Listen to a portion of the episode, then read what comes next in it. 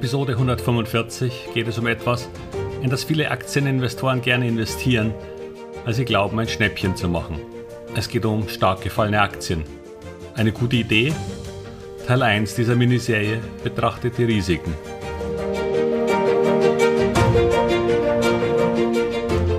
Herzlich willkommen, moin und Servus beim Podcast Aktien verstehen und erfolgreich nutzen. Mein Name ist Wilhelm Scholze. In diesem Podcast erfahren Sie, wie Sie das Instrument Aktie für Ihre Geldanlagen richtig einsetzen und dabei den Großteil der Profis hinter sich lassen können. Wie Sie teure Fehler vermeiden und am Wachstum der innovativsten Firmen der Welt partizipieren. Tipps gibt's viele. Hier geht's ums Know-how.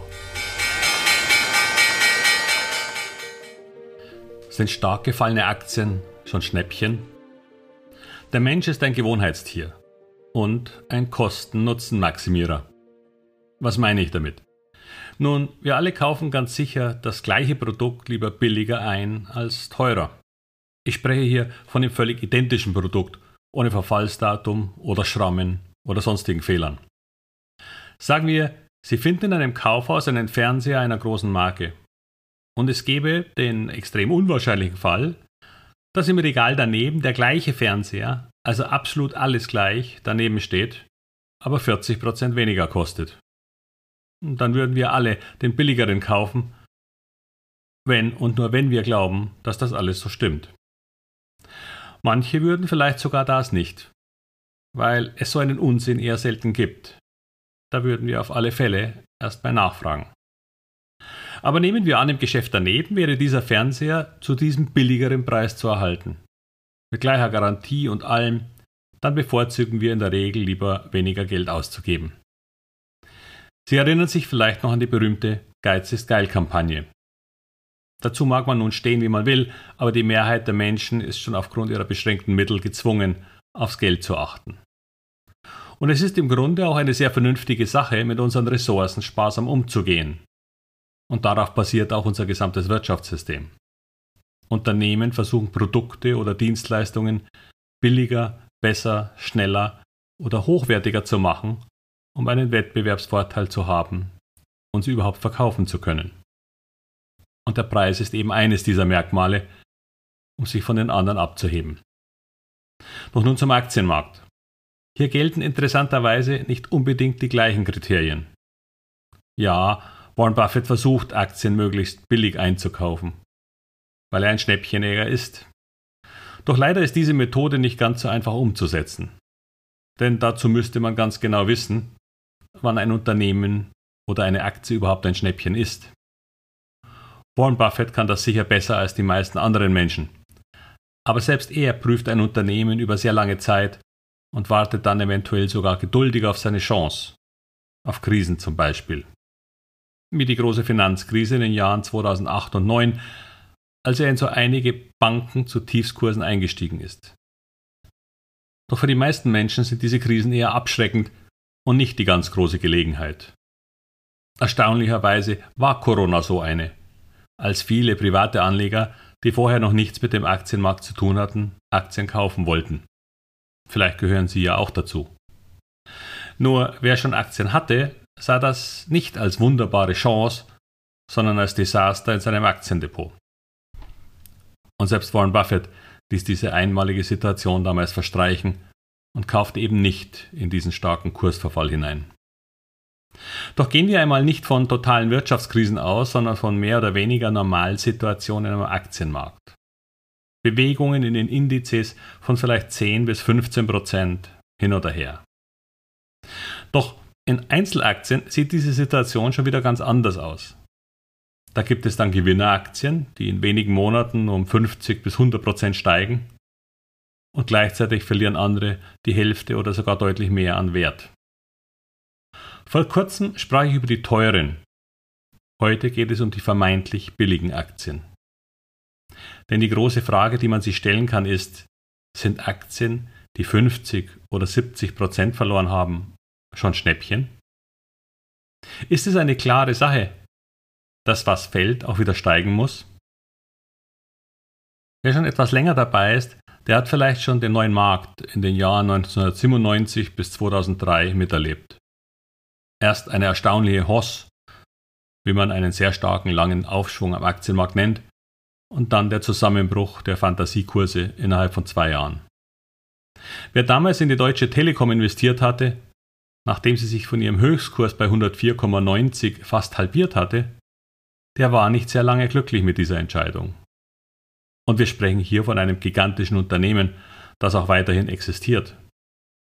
Doch nach einer Kapitalerhöhung bei rund 63 Euro verlor dieses Schnäppchen in den kommenden zwei Jahren weitere 85 Prozent.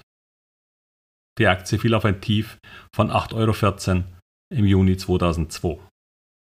Übrigens hat sie dann nach einer Erholung diesen Kurs weitere zehn Jahre später sogar noch unterschritten. Viele andere Firmen, die damals die Schlagzeilen beherrschten, existieren schon lange nicht mehr.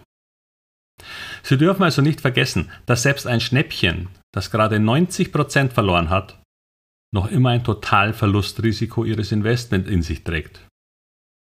Wenn Sie mit 10.000 Euro Einsatz eine Aktie kaufen, die von 100 auf 10 Euro gefallen ist, dann haben Sie sich schon viel Geld gespart.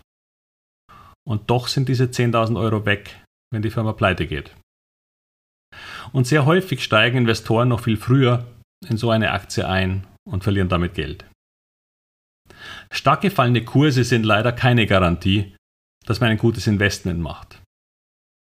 Auch wenn es so manchen Investor dann in den Händen juckt, weil er das Unternehmen ja kennt. Noch problematischer ist es übrigens, wenn man als Investor die Aktie schon viel höher einstehen hat. Denn dann hatte man ja schon einmal auf viel höherem Niveau das gute Gefühl, dass man eine interessante Firma gekauft hat. Halbiert sich dann der Preis so eines Unternehmens, dann hat man auch noch eine persönliche Beziehung dazu. Es gibt in der Psychologie ein Prinzip, das sich auf kongruentes Handeln bezieht. Menschen haben eine Meinung oder tun etwas und dies festigt ihren Glaubenssatz, dass dies nun Teil ihrer Persönlichkeit ist. Man glaubt, dass das gut ist, was man tut. Vor allem, wenn man es schon einmal getan hat. Und wer nun schon einmal in ein Unternehmen investiert hat, der glaubte damals an die Story dieses Unternehmens. Ein fallender Aktienpreis bedeutet daher noch lange nicht, dass man nur zweifelt. Für manche bedeutet er eher ein Jetzt erst recht. Denn die Firma ist ja gut. Und jetzt ist der Preis erst recht nachgeschmissen. Eine Jahrhundertchance. Und dann kaufen viele Investoren auf diesem niedrigeren Kursniveau noch einmal oder sogar öfter nach. Denn irgendwann dreht das Ganze und dann wird man reich. So kann eine Aktie zu einer Sucht und damit dummerweise sogar zu einem Vermögensgrab werden. Bitte machen Sie diesen Fehler nicht. Häufig gibt es einen Grund, warum eine Branche oder Aktie unter Druck gerät. Wenn es nur der Markt als Ganzes wäre, dann würde ich Ihnen sogar recht geben. Denn Märkte erholen sich immer wieder. Das ist so, solange die Wirtschaft und die Welt sich weiterentwickelt. Quasi auf lange Sicht gesehen ein Automatismus. Doch für einzelne Aktien oder Branchen gilt das keinesfalls. Sonst gäbe es heute noch ein paar sehr erfolgreiche Kutschenkonzerne. Wenn also eine Ihrer Aktien ungewöhnlich stark fällt oder sich länger gegen den Markttrend seitlich oder sogar deutlich negativ bewegt, dann sollten Sie nicht das Schnäppchen sehen, sondern ein Problem. Ein Problem, dem Sie auf den Grund gehen sollten. Denn vielleicht hat ein Konkurrent schon ein Smartphone erfunden, wie im Falle Nokia, oder digitales Fotografieren, wie im Fall von Kodak. Es gibt jedoch noch eine ganze Anzahl weiterer Gründe, warum das Investieren in gefallene Engel oder schwache Aktien häufig keine gute Idee ist. Darüber spreche ich dann nächstes Mal. Ich hoffe, auch diese Episode hat Ihnen gefallen und Sie sind so nett, sie zu teilen oder diesen Podcast weiterzuempfehlen. Fürs Teilen klicken Sie beim iPhone einfach auf die drei Punkte bei der Episode und dann auf das Folge teilen Symbol. Schon können Sie über SMS, WhatsApp, E-Mail, Facebook, Signal oder Telegram diese Episode weitersenden. Kennen Sie da jemanden, den Aktien interessieren? Mich würde es jedenfalls sehr freuen und damit wünsche ich Ihnen wieder alles Gute und viel Erfolg bei all Ihren Investments. Ihr Wilhelm Scholze.